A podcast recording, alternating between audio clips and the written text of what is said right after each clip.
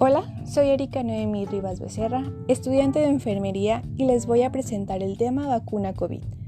La vacuna Oxford AstraZeneca sirve para proteger frente al COVID-19, fabricada y desarrollada en la Universidad de Oxford.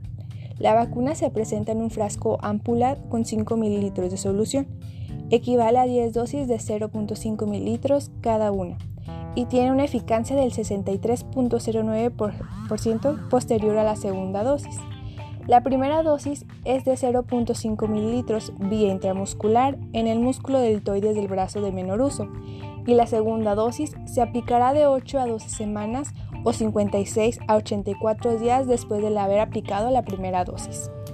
Las personas vacunadas deberán permanecer 30 minutos en observación. Las indicaciones médicas serían no tomar aspirinas en las 72 horas y alcohol en 15 días, y si tomar algún medicamento seguir su uso.